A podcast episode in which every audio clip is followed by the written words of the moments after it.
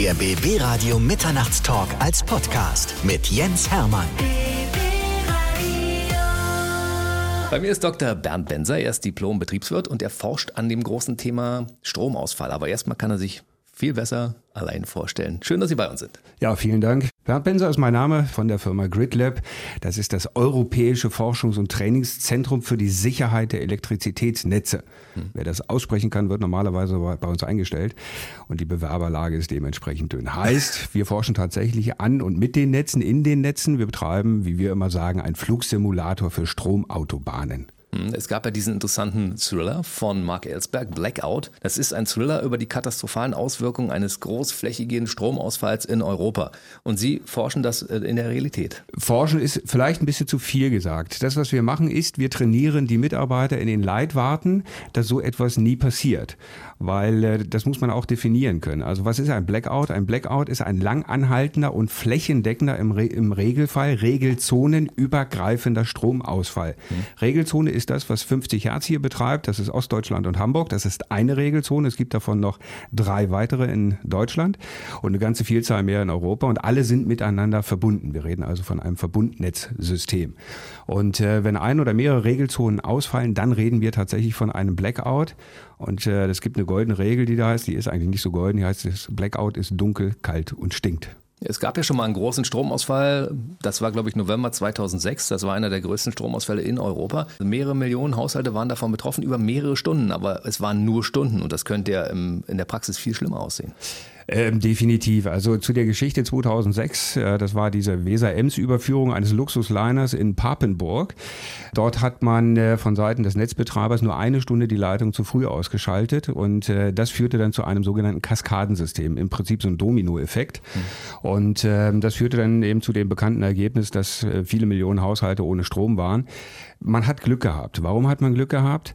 Weil im Osten Deutschlands gerade die Pumpspeicherkraftwerke leer waren und die überschüssige Energie, wir haben im Osten sehr, sehr viel Energie, ähm, abgeleitet werden konnte in die Pumpspeicherkraftwerke und man hat also das Wasser dort hochgepumpt und damit die Energie in Anführungsstrichen verbrannt oder verbraucht. Und äh, dann kam ein weiterer glücklicher Umstand dazu, dass äh, die Frequenzen kurzfristig aufeinander abgestellt tatsächlich wieder dazu führten, dass die äh, Leitungen wieder zusammengeschaltet werden konnten. Also das waren mehrere Glücksumstände, die dazu geführt haben, dass es eben Gott sei Dank nur ein paar Stunden gedauert hat. Es waren in Europa insgesamt drei Frequenzinseln, in die die einzelnen Bereiche gefallen sind. Und da hatten wir viel Glück. Das hatten wir viel Glück. Es hätte auch wesentlich schlimmer auskommen können. Wie es ausgeht in solchen Fällen, das beschreibt nicht nur Mark Ellsberg in seinem wunderbaren Buch, sondern es beschreibt sogar die Bundesregierung. Die haben dazu ein Papier veröffentlicht. Das äh, ist vom Büro für Technikfolgenabschätzung des Bundestages. Petermann hat das geschrieben. Und das kommt tatsächlich zu den gleichen Ergebnissen wie dieses Buch Mark Ellsbergs, ähm, Blackout. Und insofern, wir wissen ungefähr oder wir glauben zu wissen, was passiert und sind froh, dass es in dieser Form noch nie eingetreten ist. Die Auswirkungen waren damals bei nur zwei Stunden oder drei Stunden bis Marokko spürbar. Das heißt also, ein Stromausfall in Europa könnte sich auf die ganze Welt ausweiten oder ist das ein, ein Horrorszenario, was nicht eintreten kann? Also Europa reicht schon. Also es mhm. reicht eigentlich schon eine Regelzone. Man muss sich nur vorstellen, wie es denn ist, wenn äh, in Berlin der Strom ausfällt, was in Neukölln und äh, Kreuzberg, wo auch immer passiert oder in, in bestimmten sozialen auch Hotspots. Da müssen wir gar nicht so weit gucken. Das andere ist natürlich noch schlimmer. Wir hatten ja den äh, Stromausfall im, äh, im Münsterland das war, glaube ich, ein bisschen später noch als, äh, als 2006. Das war ein regional begrenztes Ereignis. Das war nicht so schlimm. Warum? Weil man konnte von außen intervenieren, konnte Hilfsgüter reinbringen, konnte versorgen, entsorgen etc. pp. Das geht ja bei einem flächendeckenden Stromausfall eben nicht. Wo sollen sie die Kräfte herkriegen? Mhm. Also wenn wir mal die Region Berlin-Brandenburg nehmen, nehmen wir mal an, hier würde der Strom ausfallen über mehrere Stunden. Das hätte schon diverse Auswirkungen auf unser komplettes Leben. Definitiv, definitiv. Also das äh, IWF in Köln, um mal eine wirtschaftliche Zahl zu nennen, das IWF in Köln hat äh, ausgerechnet, dass pro Stunde Blackout für Deutschland 432 Millionen Euro fällig werden an volkswirtschaftlichem Schaden. 432 Millionen das ist eine Euro. Hausnummer. Und ähm, die Forscher sagen, insbesondere die Techniker, die Ingenieure, die bei uns natürlich tätig sind, dass ein, und die Netzbetreiber ja auch, dass ein Blackout unter sechs Tagen, unter sechs Tagen nicht zu haben ist.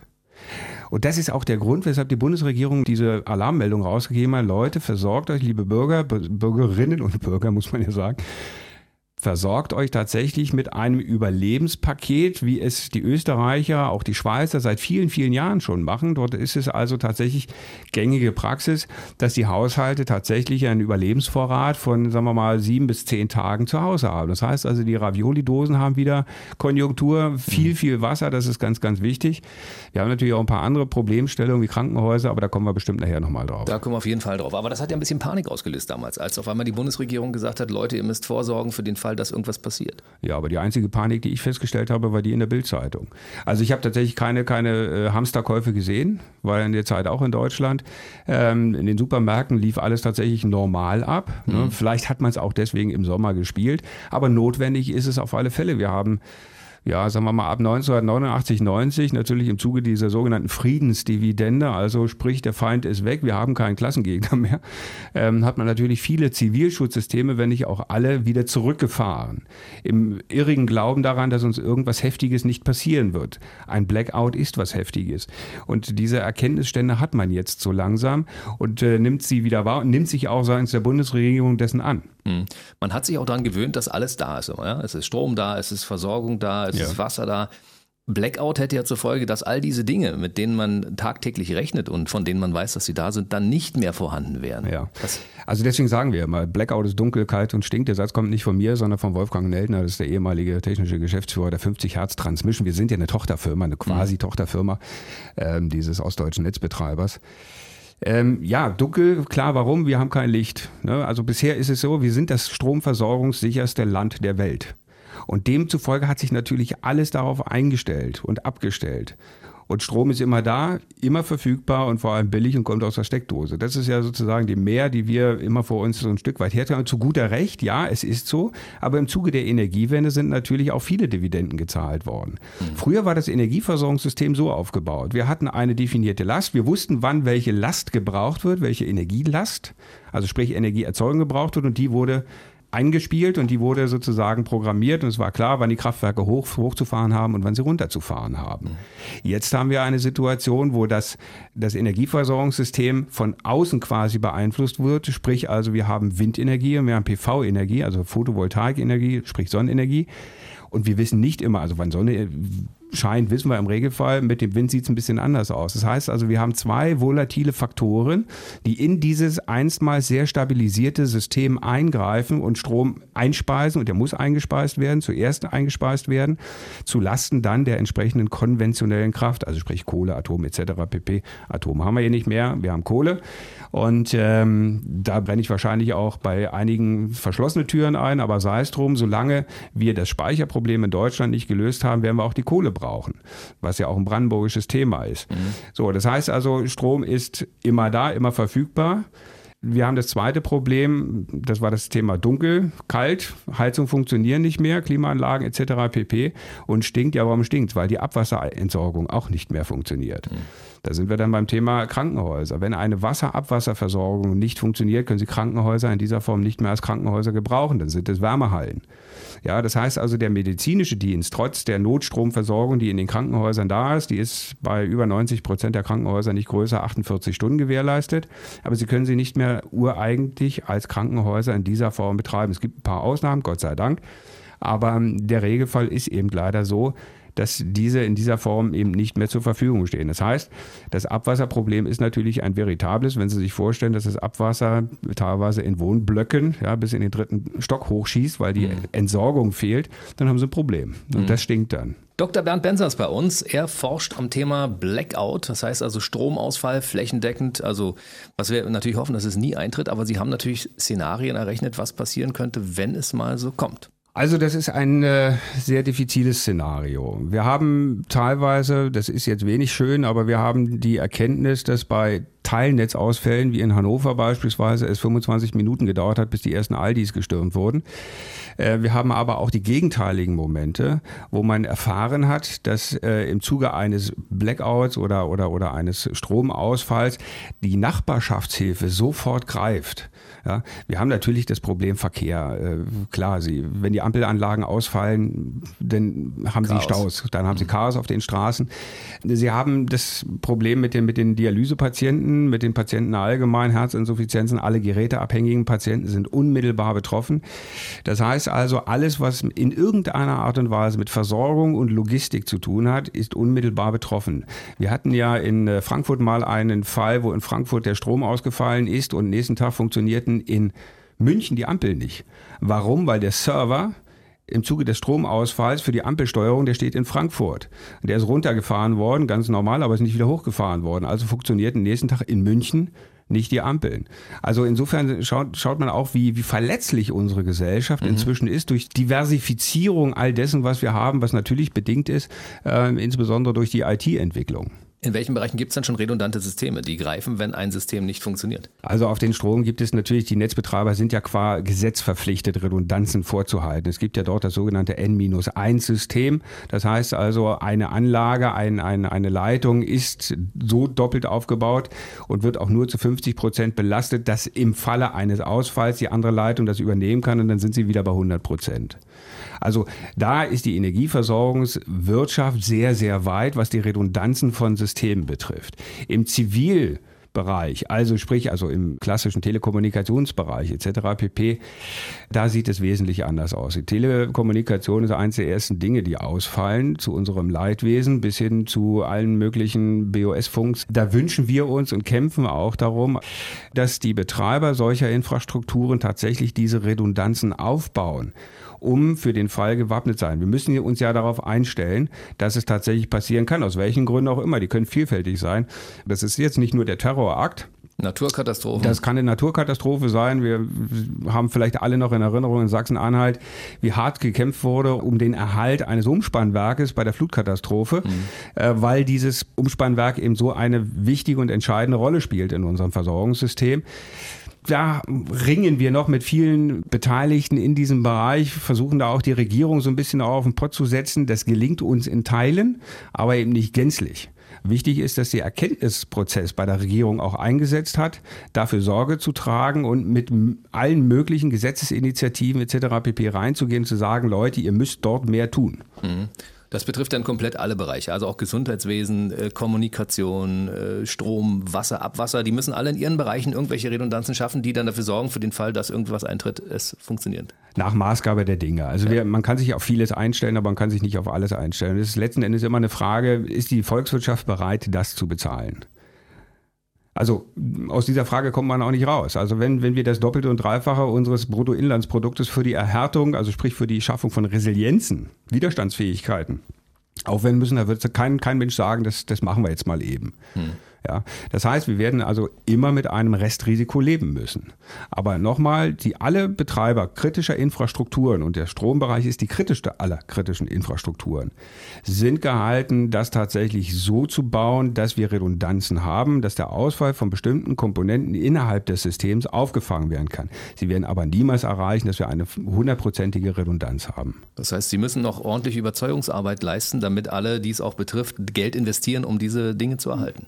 Ja, aber insbesondere nochmal, das wichtigste Moment dabei ist die Bevölkerung.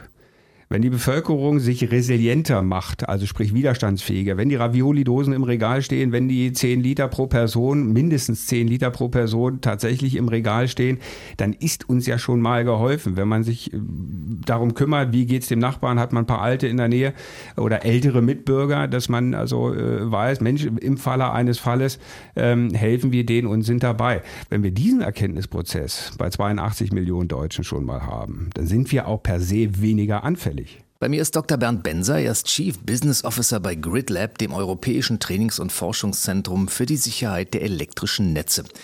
Aufhänger unseres Gespräches war ja Blackout, der Thriller von Mark Ellsberg, in dem er sehr anschaulich beschrieben hat, was passieren könnte, wenn in Europa mal über einen längeren Zeitraum der Strom ausfallen würde.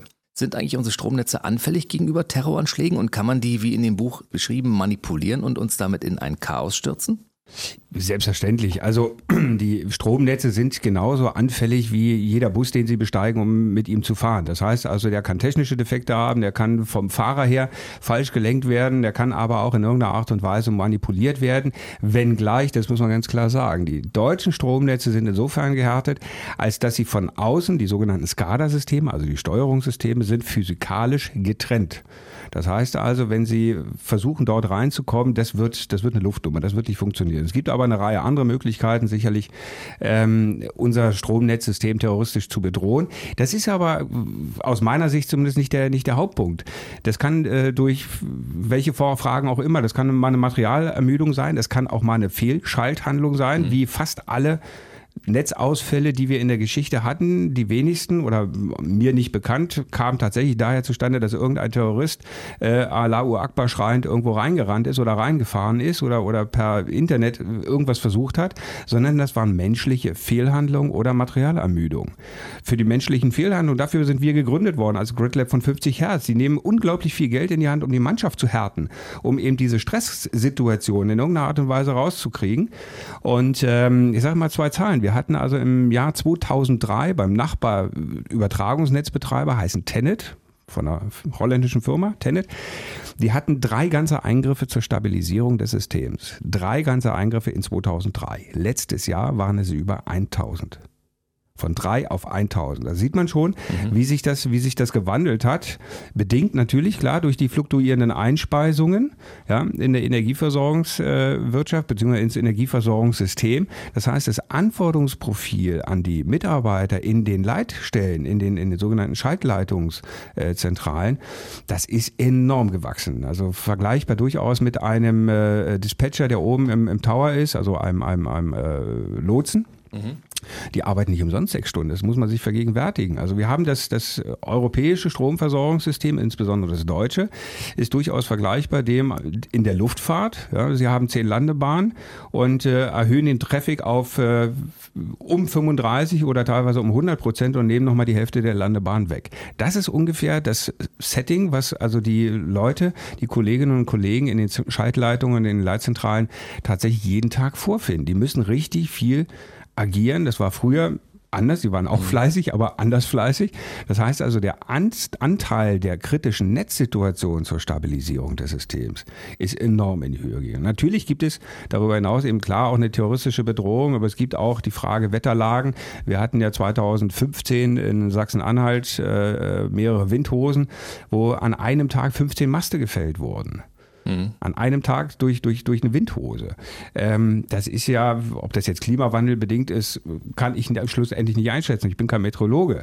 Ähm, die Wahrscheinlichkeit ist hoch. Aber das sind eben auch Phänomene, denen wir uns äh, gegenüber sehen. Das ist nicht nur die terroristische Bedrohung, das ist die, die, die alle ernst nehmen. Klar, wir haben nicht umsonst das äh, äh neue IT-Sicherheitsgesetz und wir haben nicht umsonst jetzt äh, aktuell in der Bundeswehr, das ist eine Cybertruppe, die hoffentlich unser Land auch äh, äh schützt und verteidigt verteidigt in diesem Bereich.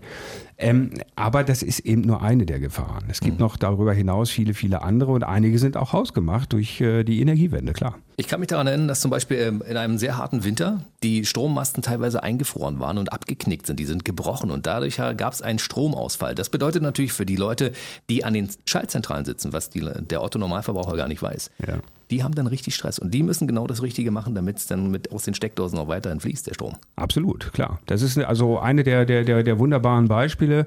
Wie man sieht, es ist ja bisher Gott sei Dank in dieser Form fast immer gut gegangen, ähm, außer jetzt im Münsterland, aber das war wirklich eine extremst extrem Situation. Mhm.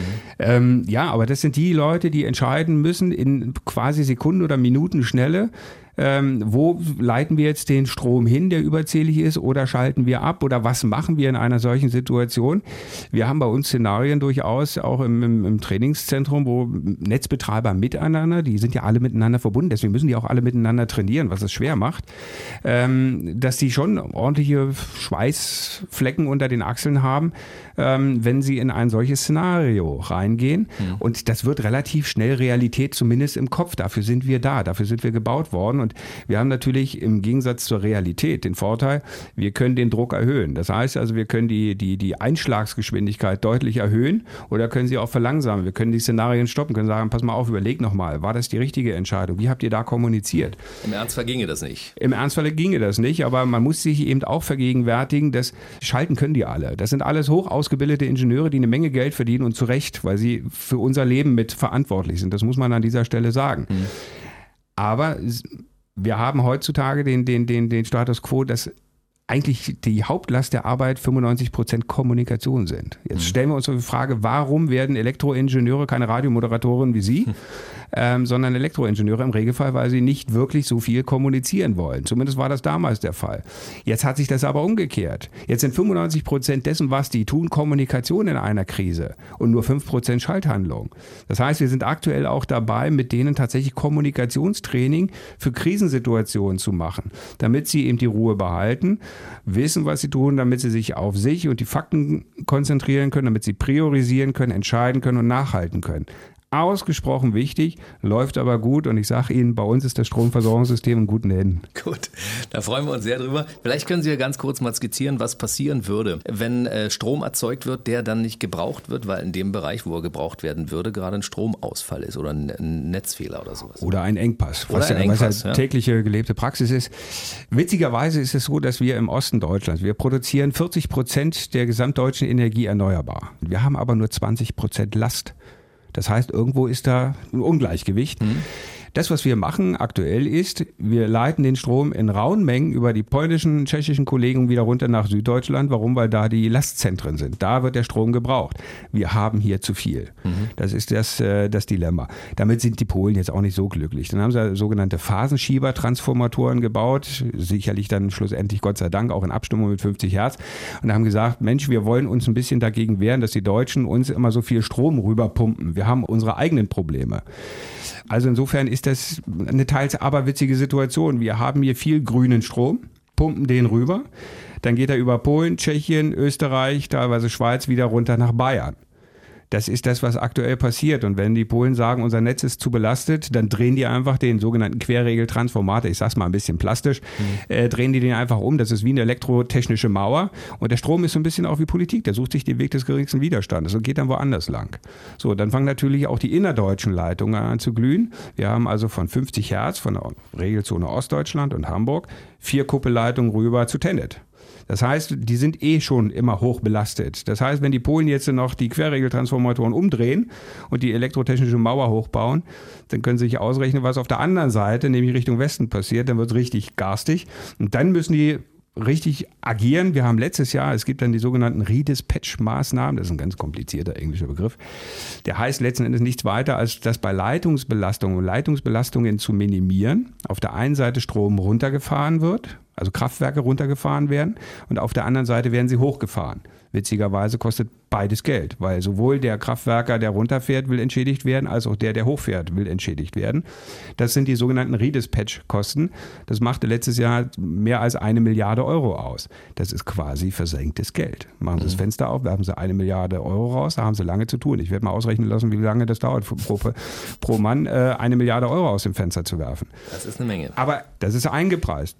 Aber es ist eben eine der Folgen aus der Energiewende und die Politik wird sicherlich langfristig auch erklären müssen, warum Strom, den wir hier in Ostdeutschland erzeugen, Sonne und Wind sind nach meinem Kenntnisstand kostenlos. Also ich habe noch keinen gesehen, der dafür bezahlt hat. Und trotzdem haben wir hier die höchsten Energiepreise bundesweit schwierig. Das ist schwierig, ja. Und finde ich auch nicht gut für die, für die, für die brandenburgische Bevölkerung, insbesondere für die, für die, für die Industrie, weil ein paar Hochindustrien haben wir noch. Also es gibt äh, oben in, äh, in Hennigsdorf gibt es ein Keramikunternehmen. Keramik braucht immer sehr, sehr viel Energie. Der zahlt pro Jahr eine Facharbeiterstelle mehr für Strom. Pro Jahr. Und ich kann nachvollziehen, dass der seine Schwierigkeiten hat, wenn Sie als kleines mittelständisches Unternehmen pro Jahr eine Facharbeiterstelle mehr an Energiekosten haben, wegen der Energiewende. Das haut nicht hin. Das ist ein Ungleichgewicht. Die Bayern sträuben sich ja noch, die wollen ja auch keine Leitung, aber die sind die ersten und die am meisten Betroffenen, weil die haben zu wenig Strom. Wir haben zu viel. Das ist mhm. der Aberwitz. Sie sind ja an Institut an der BTU Cottbus-Senftenberg. Gibt es denn aus Ihrer Sicht eine Lösung für das Problem, das Sie gerade angesprochen haben? Also erste Lösung ist Leitungsausbau. Okay. Da sind wir wieder beim Thema Resilienz. Zweite Regel hatten wir sicherlich auch schon mal erwähnt, was die Resilienzen selber betrifft. Fangen wir bei der, äh, bei der, bei der bundesdeutschen Bevölkerung an. Jeder für sich selber muss sich härten. Also härten heißt wirklich Ravioli-Dosen, hm. Wasser etc. pp. Und sicherlich auch ein bisschen Wasser zum Nachspülen im Klo, solange es eben dennoch geht. Da sind wir schon mal ein Stück weiter. Und sicherlich Großindustriebetriebe, wenn ein äh, Stahlwerk beispielsweise davon betroffen ist, dann haben sie auch das Problem, wenn da ad hoc der Strom ausfällt, können sie das bergmännisch abbauen. Mhm. Und das kostet ja ein paar Millionen, so ein, so ein Stahlwerk.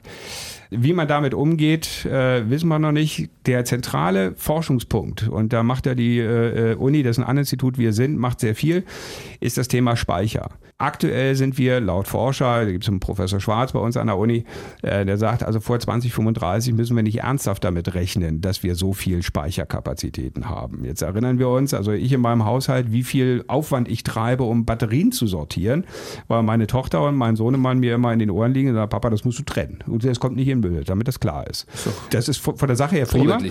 Aber wenn man sich jetzt mal vorstellt, äh, wie viel tausende Hochhäuser wir voll Akkumulatoren, also sprich voll Batterien bräuchten, bräuchten, um den Strom in irgendeiner Art und Weise zu speichern, den wir hier überzählig haben, also sprich mhm. Spitzen.